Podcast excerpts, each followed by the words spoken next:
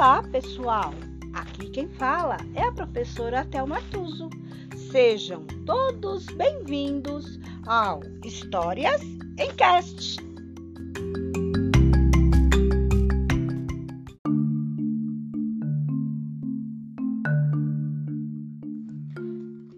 História de hoje: Os Doze Trabalhos de Hércules, adaptação de Leonardo Chianca.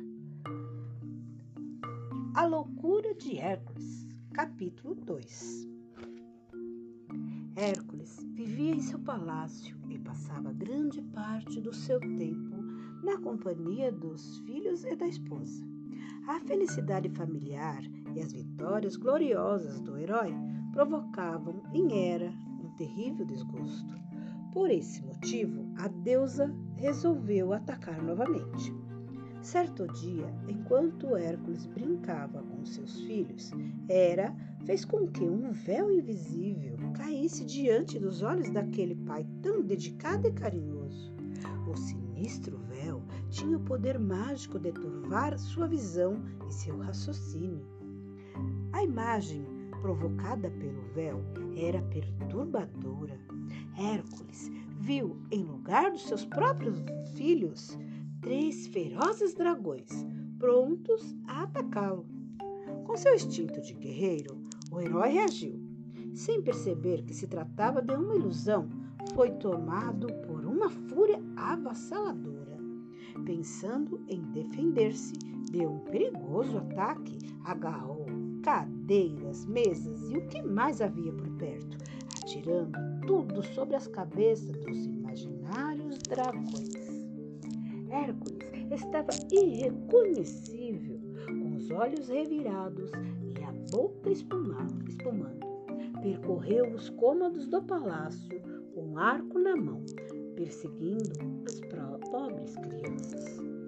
Os filhos, aterrorizados com os gritos do pai, refugiavam-se onde podiam. Mas ele sempre os encontrava. Não tardou a matar o primeiro e o segundo, até que Megara, horrorizada com o que presenciou, interpôs-se entre ele e seu filho mais velho, impiedoso ou inconsciente de seus atos. Hércules desferiu uma flecha que acertou os corpos de mãe e filho, matando-os com um só lance. Não bastasse a carnificina, ainda tomado de uma raiva demoníaca, destroçou e arrebentou todo o palácio.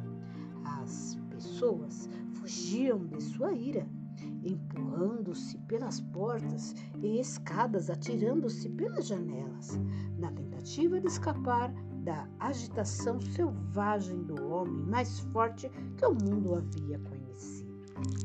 Em pouco tempo, o palácio de Creonte se transformou em um grande amontoado de pedras. Palas, Atena, então resolveu intervir, retirando o véu invisível com o qual Hera tinha amaldiçoado a vida de Hércules. Nosso herói, recobrado da sua consciência, descobriu entre os destroços não os dragões que pensava em ter combatido, mas seus filhos, seus três filhos e esposa mortos. Ele mesmo não acreditava no que via e no que tinha feito.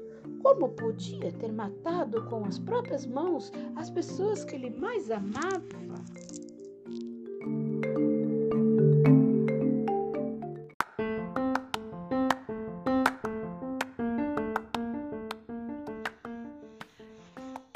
E por hoje é só. Entrou por uma porta e saiu pela outra. Quem quiser, que conte outra.